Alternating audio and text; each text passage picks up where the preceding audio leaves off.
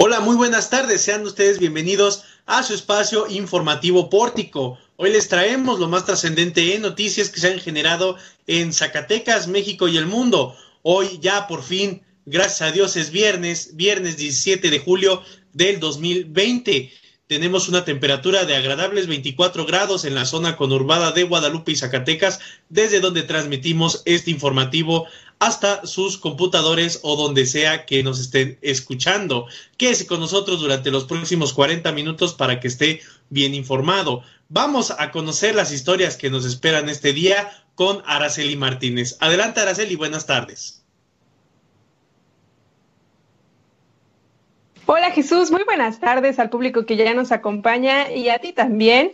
Eh, hoy en las historias del día, nuevo récord de contagios en Zacatecas, hay 81 en un solo día. Hoy se actualiza el semáforo COVID-19, ya se resolvieron las inconsistencias entre las entidades, dice el subsecretario López Gatel.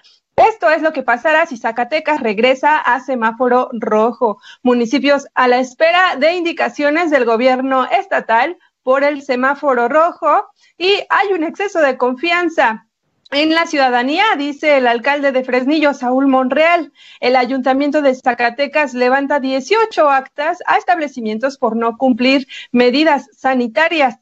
Restaurantes operarán en semáforo rojo y no se, porque no se esperan buenas ventas. Diputados van, van contra servidores públicos que no acaten el confinamiento por el estado de salud. y en temas de seguridad, localizan a mujer sin vida sobre la carretera federal Fresnillo-Jerez. Eh, en temas nacionales, Emilio Lozoya llega a México, pero es trasladado a un hospital privado por debilidad y anemia. Aquí le platicamos todos los detalles. Anuncia AMLO que puertos y aduanas serán controlados por el ejército y la marina. Hoy es viernes de fake news con Landy Valle. Quédense con nosotros. Ahí está la invitación. Público, quédese con nosotros durante los siguientes minutos para conocer toda esta información. Y bueno, hablando de, del COVID, el COVID-19 que ha atacado tanto a todos los sectores económicos y sociales de la entidad, pues tan solo el día de ayer, jueves 16 de julio, se presentaron 81 nuevos casos de COVID-19, la cifra más alta desde que inició la pandemia en marzo, la cifra más alta de contagios que se ha presentado en el estado de Zacatecas. Entre ellos destaca un menor de 3 años de edad y una también menor de 17 años. Y déjeme comentarle, tan solo de los 81 casos positivos que se registraron ayer, 35 son por tener contacto con un caso positivo, más allá de no conocer, pues, las razones por las que uno se contagia, que son los casos comunitarios, pues resulta que hay quienes no, no siguen las medidas o no siguen el protocolo de confinamiento y existen estos casos con contactos positivos igualmente y lamentablemente también se presentaron decesos en el estado de Zacatecas, nueve decesos más de personas entre los 48 y los 74 años de edad de los municipios de Zacatecas, Fresnillo, Trancoso, Ojo Caliente, Calera y Guadalupe. Esto deja un total de 924 casos activos que se encuentran en el estado de Zacatecas. Este número que también sigue creciendo y pues al parecer va a tardar, va a tardar en bajar, pues si siguen este tipo de este tipo de comportamientos por los contagios en Zacatecas, pues así va a continuar. Fresnillo ya llegó a los 447 casos positivos y Zacatecas ya rompió la barrera de los 300 casos, seguido de Guadalupe con 288, Calera con 53 y Río Grande con 50 casos en total.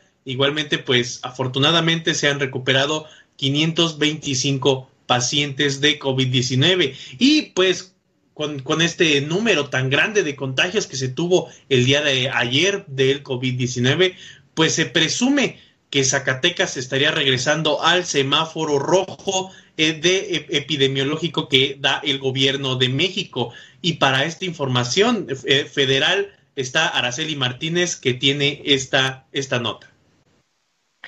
Gracias, Jesús. Así es, hoy público se dará a conocer el semáforo epidemiológico nacional oficial que evalúa el riesgo de contagios de COVID-19 en cada una de las entidades del país. Este será actualizado hoy en la conferencia de prensa que encabeza todos los días el subsecretario Hugo López Gatel. Y esto luego de que la semana pasada se detuvo este proceso debido a unas inconsistencias en la información reportada por algunos estados. Tras asegurar que nunca hubo dolo o negligencia por parte de los estados al dar a conocer la situación de su epidemia, López Gatel anunció que ya se resolvieron estas inconsistencias detectadas la semana pasada, por lo que hoy se presentará el semáforo epidemiológico y será aplicado desde el lunes 20 de julio. A pesar de lo que había declarado la titular de la CEGOP, Olga Sánchez Cordero, que, bueno, este se actualizaría cada 15 días, hasta la información que tenemos de ayer, dada en el informe que le platico, se actualizará cada siete días.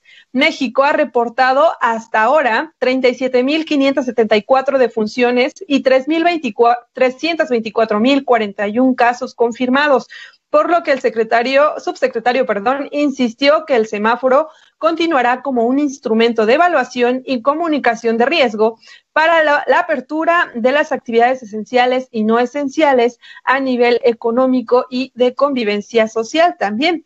Existe una propuesta que el gobierno federal va a presentar a los gobernadores y bueno, el país está más rojo. 18 entidades, tres más que en el último semáforo, eh, se prevé estarán en rojo. Puede ser Baja California Sur, Hidalgo, Jalisco, Oaxaca, Querétaro, Quintana Roo, San Luis Potosí, Yucatán y Zacatecas. Así que esté muy al pendiente también porque a través de Pórtico MX hacemos una retransmisión de la, y del informe COVID-19 que se lleva a cabo todos los días a partir de las 7 de la tarde y hoy no será la, excepción, así que no se pierda eh, la actualización del semáforo por pórtico.mx. Pero hay más detalles. ¿Qué pasaría si Zacatecas regresa al semáforo rojo? Landy Valle tiene más información. Adelante, Landy. Gracias, Araceli. Y bueno, pues por el nivel de contagios que se ha dado en los últimos días, todo apunta que Zacatecas podría cambiar a semáforo rojo y de acuerdo al semáforo epidemiológico que ha dado a conocer el gobierno federal, si Zacatecas cambia a color rojo, se limitarán nuevamente las actividades. Entre ellas, la ocupación hotelera estará permitida, pero limitada a un 25%. Los restaurantes solo deberán brindar servicio a domicilio o comida para llevar. También los servicios de peluquería, estética y barberías continuarán solo a domicilio siempre y cuando apliquen las medidas sanitarias. Asimismo, se permitirá un aforo de hasta un 25% en los parques públicos con el objetivo de que las personas puedan realizar actividad física. En los supermercados y mercados continuarán abiertos, pero con un aforo de un 50% y solamente permitiendo a un integrante de la familia para ingresar a hacer sus compras. En el estado, solo dos dependencias han dado a conocer sus restricciones de cambiar a color rojo. Uno de ellos fue el Tribunal Superior de Justicia, ya que el presidente Arturo Nale García informó a través de sus redes sociales que se suspenderán las labores a partir del día de mañana si es que el semáforo epidemiológico cambia a color rojo por lo que puntualizó que quedarán guardias en los juzgados familiares y de control para atender temas urgentes. Otra de las actividades que se prevén cancelar son las celebraciones eucarísticas, ya que de acuerdo al semáforo epidemiológico de cambiar a color rojo, solo se mantendrán los templos abiertos y de llevar a cabo la misa de difuntos se podrá realizar siempre y cuando no haya fallecido por COVID-19 y con un aforo de solo 20 personas. Estas podrían ser las medidas que se tomarán en estas dependencias y podrían ser algunos cambios eh, que Zacatecas estará sujeto a realizar. Regreso con Jesús. Así es, Landy. Pues bueno, estas son las medidas que se tomarían conforme al semáforo rojo epidemiológico, que a pesar de que pues ya todo estaba abriendo por el semáforo naranja, inclusive por un posible semáforo amarillo, pues no, se regresa al semáforo naranja. Y, referente a estas disposiciones del semáforo rojo y conforme a los, al aumento de casos positivos en Zacatecas, pues los alcaldes de la entidad se reunirán mañana, sábado 18 de julio, con autoridades sanitarias de gobierno del estado para determinar las medidas a implementar en el retorno a un posible semáforo rojo que apliquen las autoridades federales. Ya a mes y medio de la nueva normalidad, pues Zacatecas ha vuelto por segunda vez a semáforo rojo por la creciente cifra de contagios que ya se las habíamos comunicado anteriormente. Con la incertidumbre en la ciudad de qué negocios volverán a cerrar, actividades y en dependencias de gobierno y actividades sociales que estarán restringidas. Se espera que el día de mañana a las, a las 10, a las 10 horas, se lleve a cabo esta reunión con los alcaldes de los municipios para, pues, poner medidas específicas que se tengan que llevar a cabo, sobre todo en los municipios de mayor número de contagio, como lo son Fresnillo, Zacatecas y Guadalupe. Como ya se lo adelantaba mi compañera Landy, pues bueno, los protocolos de, de seguridad sanitaria que, se emite, que emite el gobierno de México en cuestión de para evitar más contagios en este semáforo rojo, pues es que deben cerrar cines, gimnasios, restaurantes, áreas de esparcimiento social y negocios que no sean de primera necesidad. Prácticamente todo lo que estaba regresando a la normalidad, pues se echaría para atrás con este semáforo rojo. Y bueno, pues también los alcaldes y autoridades de los ayuntamientos se pronuncian pues por estas medidas que las personas pues no acatan eh, como el uso de cubrebocas o el, la higiene de manos y otros artículos de uso personal. Mi compañera Landy Valle tiene esta información. Adelante, Landy. Gracias, Jesús. Y bueno, pues ante el incremento de contagios de COVID-19 en el estado, alcaldes de los municipios de Fresnillo y Zacatecas mostraron su preocupación por los 81 casos positivos que registró la Secretaría de Salud al corte del 16 de julio. El alcalde Saúl Monreal Ávila comentó que existe un exceso de confianza en la ciudadanía debido a que no se están tomando las medidas sanitarias correspondientes. Señaló que al menos en la ciudad de Fresnillo el 50 50% de las personas que se han contagiado han tenido antecedentes de haber asistido a una fiesta o alguna concentración masiva. Esto fue lo que dijo. Las normas de seguridad sanitaria, o sea, te ponen y te marcan eh, sana distancia. No hay sana distancia, tú ves en los negocios date una vuelta tan solo en el centro histórico de Zacatecas, igual en Fresnillo, en todos los lugares, y no se está cumpliendo a cabalidad, no se está cumpliendo con el cubrebocas, no se está cumpliendo con el gel, con el lavado de manos. La verdad está en un exceso de confianza y toda la sociedad. Yo creo que en este marco de semáforo rojo, sí debemos todas las autoridades, pero yo insisto, o las autoridades pueden hacer lo propio, incluso podemos hasta endurecer medidas, pero si la ciudadanía, imagínate, no hay capacidad de ningún Estado, de ningún gobierno, para poder vigilar a persona por ciudadano por ciudadano. Aquí es la conciencia, es el cómo en verdad se cumplan las medidas sanitarias. En este sentido, Ulises Mejía Aro, quien es alcalde del municipio de Zacatecas, mencionó que ninguna autoridad, tanto estatal como federal, tendrá la capacidad para sostener un rebrote de contagios, por lo que expuso como importante la solidaridad de los habitantes con el uso de cubrebocas y las medidas necesarias con el objetivo de que no aumenten los contagios ya que pues reiteraron estas dos autoridades que es una corresponsabilidad entre habitantes y autoridades.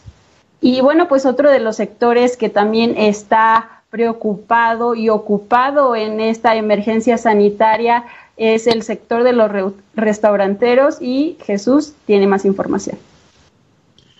Así es, Landy, como ya lo mencionas, pues también el sector restaurantero eh, se ve afectado por estas medidas del COVID-19 y es que a pesar de que se pueda regresar a un semáforo rojo, pues el creciente número de por el creciente número de contagios, pues no, los, los restauranteros ya tienen un convenio con el gobierno del estado en el cual pues sí reducirán su aforo, pero les permitirán seguir operando. Sin embargo, pues ellos mismos prevén que se vean afectados, pues la misma gente es la que no va a los lugares, incluso pues como en semanas anteriores ya había picos de contagios entre los 30 y los 50 casos diarios, pues ahora con 81 casos se espera que, que pues la gente, la afluencia de gente, las ventas sigan bajando en el sector restaurantero. Vamos a echar lo que nos dijo Carlos de la Torre García, presidente de la Canirac en Zacatecas.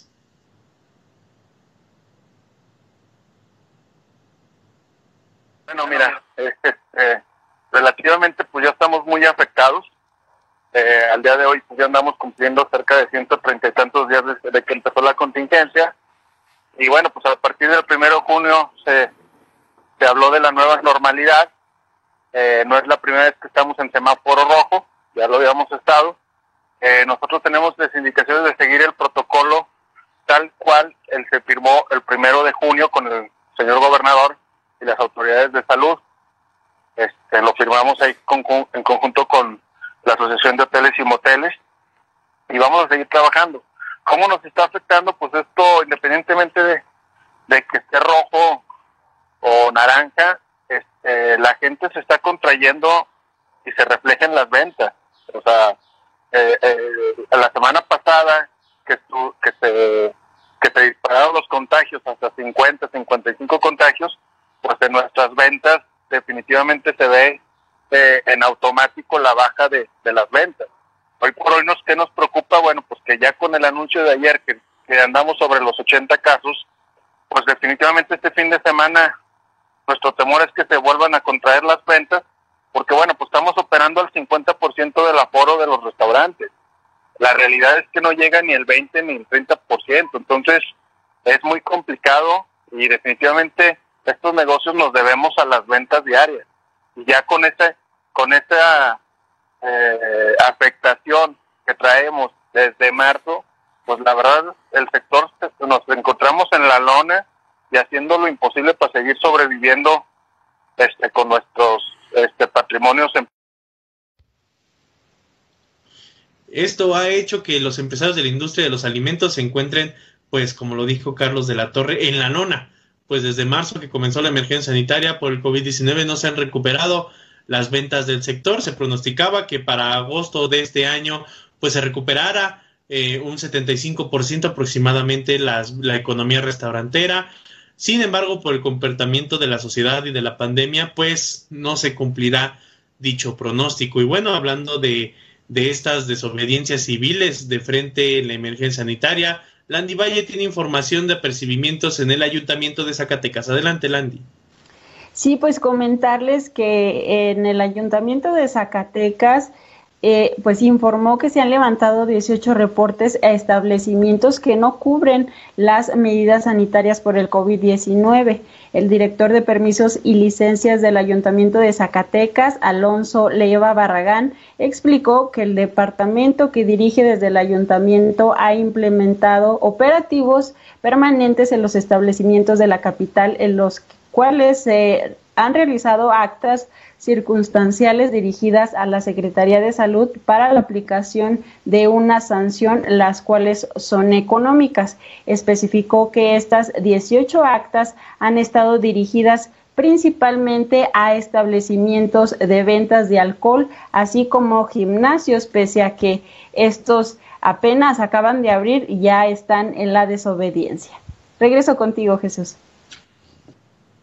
Pues así es, Landy, la desobediencia civil que existe actualmente por los, pues por estas, por esto que a la gente no sigue las medidas de recomendación sanitarias, pues se ha, se ha complicado y ha detonado en, en lo que venimos diciendo, aumento de contagios y no solamente la sociedad civil y los negocios son los que incumplen también, según el diputado Pedro Martínez Flores de la bancada del Partido Acción Nacional en la 63 legislatura, ha declarado pues que hay burócratas, gente de los municipios y de otras dependencias de gobierno en el que aparte se puede se ha comprobado que los mismos burócratas han salido de, de su aislamiento a pesar de que han solicitado licencias pues por presentar alguna comorbilidad y que les impida hacer sus actividades pues con, con estas guardias que se les han asignado.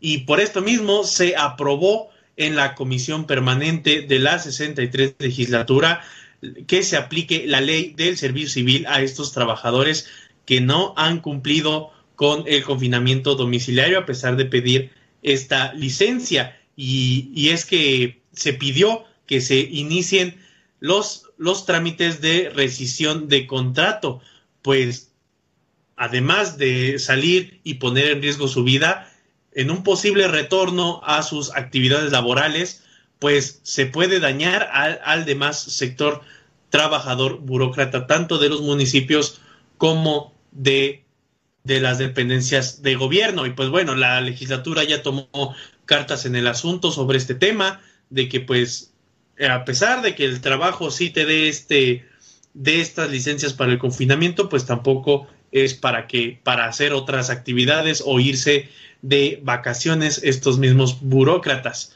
Pero bueno, como ya se lo hemos tratado en esta semana y en la semana anterior, pues existe otra pandemia en Zacatecas que es la de la inseguridad que se vive en el estado y, y siguen saliendo los cadáveres al, a plena luz del día en las calles y en las carreteras. Mi compañera Landy Valle tiene información sobre esto. Así es, Jesús. Bueno, esta mañana autoridades policiales localizaron el cuerpo de una mujer sin vida sobre la carretera federal número 23 en el tramo de Fresnillo a Zacatecas a la altura del puente de la presa de Rivera. De acuerdo a la vocería de la Secretaría de Seguridad Pública, este hecho se reportó a través del sistema de emergencias 911 en el que comentaron que una persona al parecer inconsciente estaba en la vía pública. Al trasladarse, corporaciones de seguridad informaron de haber encontrado a una persona del sexo femenino sin vida, la cual presentaba una lesión por arma de fuego. Asimismo, dieron a conocer que en el lugar de los hechos se encontró un mensaje alusivo al crimen organizado. El lugar quedó a cargo de la Policía de Investigación y peritos de la Fiscalía General de Justicia. Cabe destacar que la Fiscalía General de Justicia del Estado de Zacatecas ha registrado la muerte de, de 54 mujeres al corte del mes de junio, de los cuales 49 de ellos corresponden a homicidios dolosos. Bueno, pues conforme va avanzando el mes de julio, este número va a la alza. Regreso contigo, Jesús pues ya lo escuchó auditorio, pues también la inseguridad se sigue haciendo presente en, en el Estado y pues bueno, seguiremos dándole, dándole seguimiento a, tanto a la pandemia del COVID-19 como a la pandemia de la inseguridad que se vive en Zacatecas y que pues incluso como ya lo habíamos comentado en la semana, pues hasta el gobernador hizo la invitación vía Twitter al presidente de la República, pues para que bien, viniera al Estado a, a resolver estos problemas de inseguridad junto con el gabinete del gobernador. Muchas gracias, Landy. Y bueno, ahora vamos hasta la Ciudad de México porque Araceli Martínez nos tiene las notas nacionales más importantes de este día. Adelante, Ara. Gracias, Jesús. Este día fue noticia nacional, eh, pues la llegada de Emilio Lozoya, el exdirector de Pemex, a México. La madrugada del viernes, tras un vuelo de 12 horas desde España, llegó a México, pero la Fiscalía General de la República informó que el extraditado acusado de corrupción no se llevó directamente al recursorio, sino que fue internado en un hospital privado debido a una anemia desarrollada y debilidad. El médico de la FGR que realizó la revisión física y médica del extraditado encontró anemia y problemas sensibles en el esófago, así como una debilidad general en toda su salud, por lo que propuso su internación en un hospital. La fiscalía señaló que la familia del extraditado pidió y se le autorizó que un médico particular hiciera también una revisión en las que se encontraron pues los mismos síntomas, por lo que el Ministerio Público Federal ordenó su traslado a un hospital privado y es ahí donde permanecerá en calidad de detenido bajo estricta vigilancia policíaca. Esta mañana también Alfonso Durazo, su secretario de Seguridad Ciudadana, confirmó desde Colima que el, ex, el exdirector de Pemex fue trasladado a un hospital privado porque requería la atención. Este caso mediático de Lozoya es el centro de la batalla anticorrupción del presidente Andrés Manuel López Obrador y especialmente contra la sucesión de ilegalidades presuntamente cometidas por el gobierno o la administración de de Enrique Peña Nieto. Hay que recordar que Lozoya, el economista con experiencia internacional y miembro de una familia con profundos lazos de poder en México, fue detenido el 12 de febrero en Málaga, España, tras meses prófugo y en paradero de desconocido. Fue ubicado en un refugio para millonarios de la turística Costa del Sol.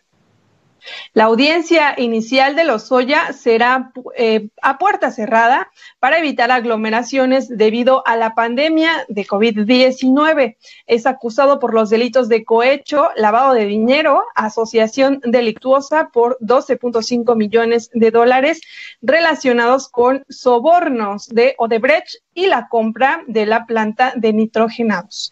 Esta mañana el presidente Andrés Manuel López Obrador fue al ser cuestionado, cuestionado en su conferencia de prensa matutina, reiteró que esta, extradición es muy importante porque existe el compromiso de que informe los actos de corrupción en el caso Odebrecht y otros ilícitos. Al recordar que él había propuesto que el pueblo será quien decida si los expresidentes serán juzgados al eh, este tendrá que ser puesto a una consulta pública. Dijo que él votaría en contra de los juicios contra presidentes. Escuche usted qué dijo esta mañana. Creo que lo primero es el mandato de los ciudadanos. El soberano es el pueblo, el que manda. Y también el procedimiento legal establecido, el marco legal que nos rige.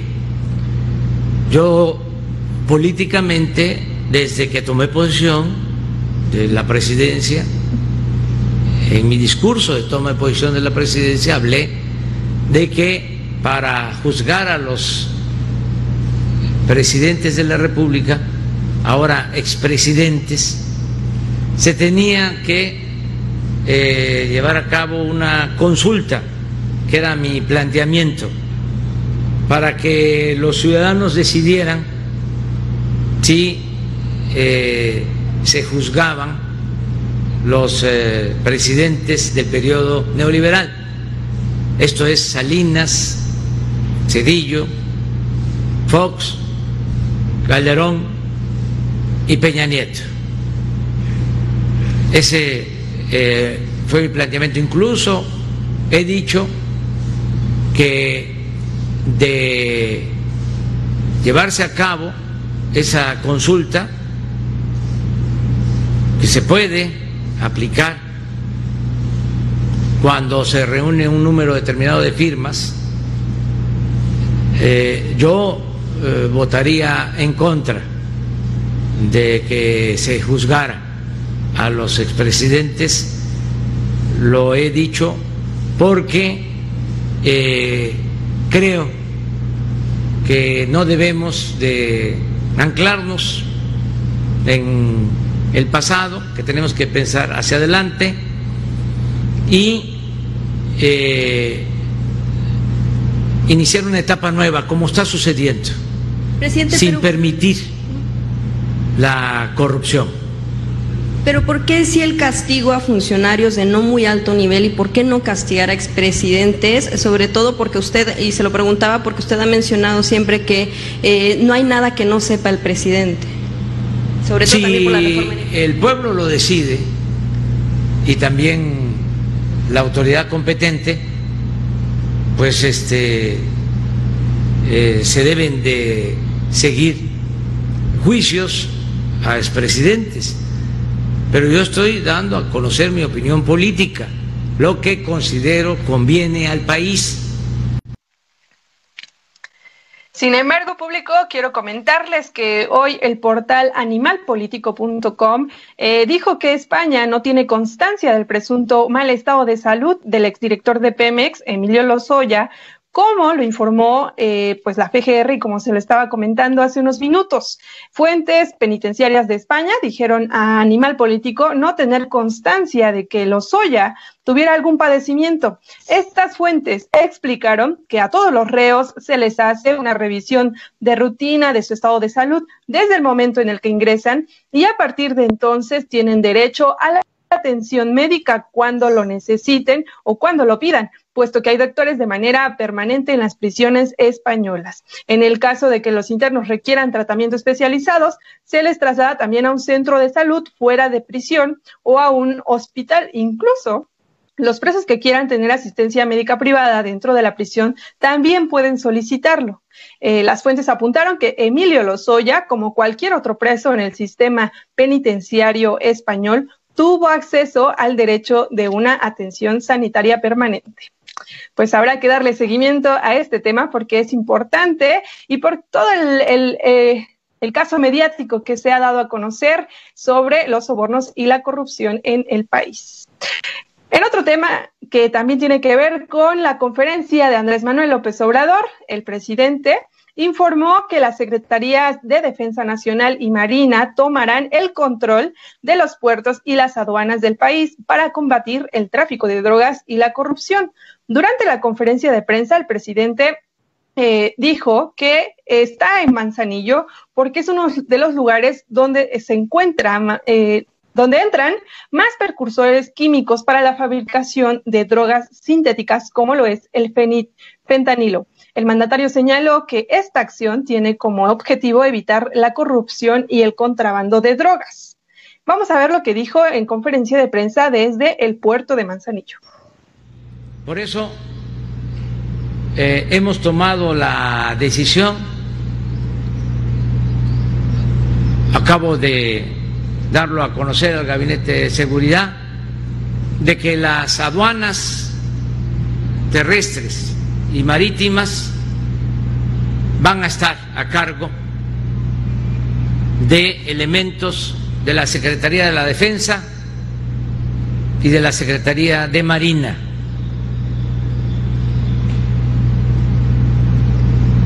Y lo mismo en el caso de los puertos del país, para eh, que haya seguridad, se evite la introducción de drogas. He dado esa instrucción el día de hoy al secretario de Seguridad Pública, al secretario de la Defensa, al secretario de Marina. Lo voy a notificar formalmente al secretario de Comunicaciones y Transporte y también estuvieron en la reunión el responsable de la Oficina de Inteligencia Financiera, Santiago Nieto, y eh, Horacio Duarte, que está también con nosotros, que es el director de aduanas. Hemos tomado esa decisión. Y bueno, así termina la gira de Express que hizo Andrés Manuel López Obrador por los estados más violentos del país. Este dijo, como ya lo decía hace un momento, un punto clave para las organizaciones dedicadas al narcotraficante. Tal es el caso del el cártel Jalisco Nueva Generación. Y bueno, esperemos que haya sido una buena decisión. Regreso contigo, Jesús. Muy bien, muchísimas gracias, Araceli. Pues esta fue la información nacional que se generó en los últimos momentos, muy importante para nuestro conocimiento. Y bueno, ahora vamos con la gustada sección de los viernes, esta sección que ya se ha, ya es una tradición aquí en Informativo Pórtico. Vámonos con las fake news, este día a cargo de Landy Valle.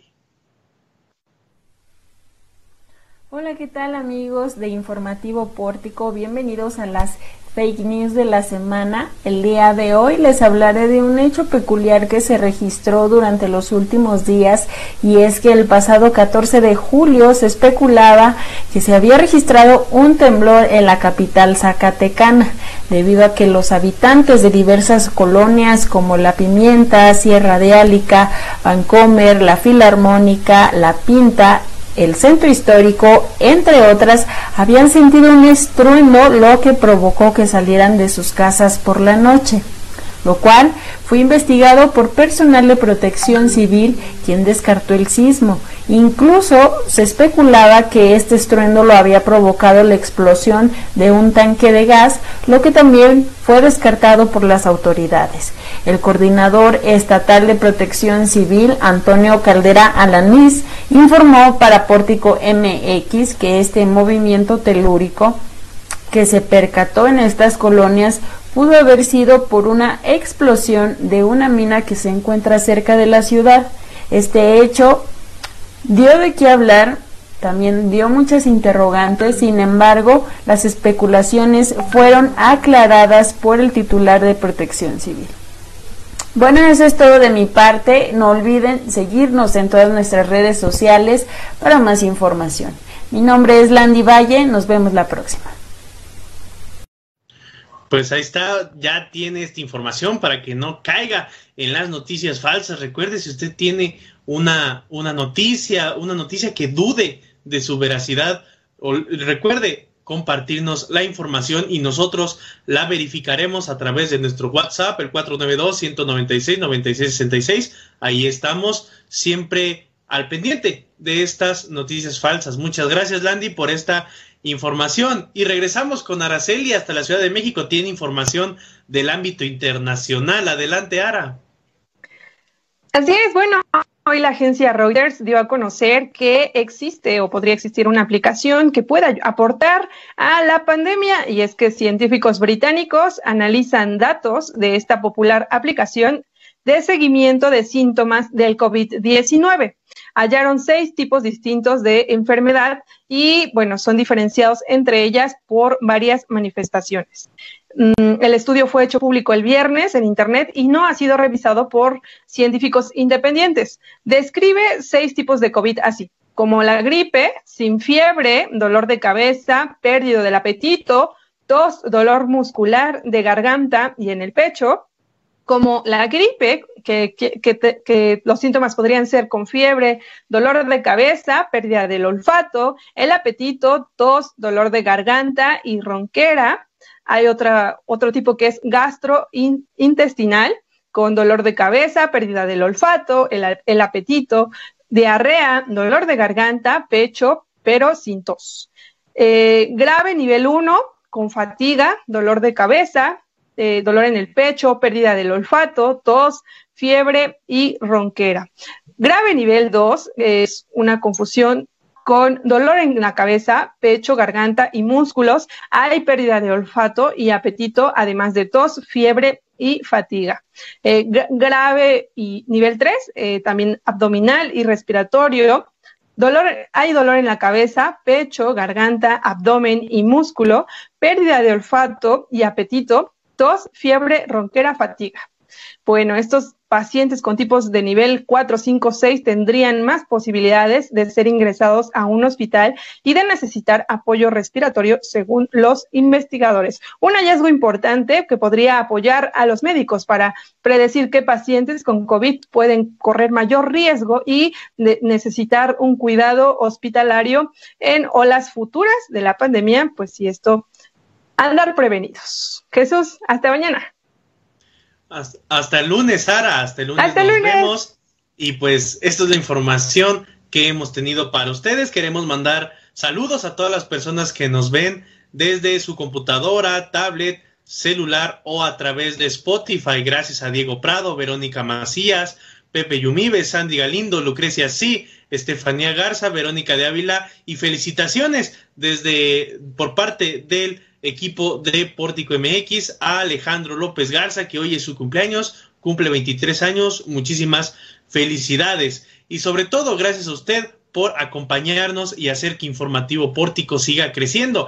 Gracias también a nuestro equipo de colaboradores, al, a Landy Valle, Araceli Martínez y a nuestro gurú informático, a Omar Reyes. Y también un, un, saludo a Juan Gómez, que esperemos tenerlo aquí ya el próximo, el próximo lunes con las noticias más importantes. Nos vemos el próximo lunes. Recuerde, el virus sigue en la calle. Use cubrebocas y lávese las manos. Nos vemos. Hasta luego.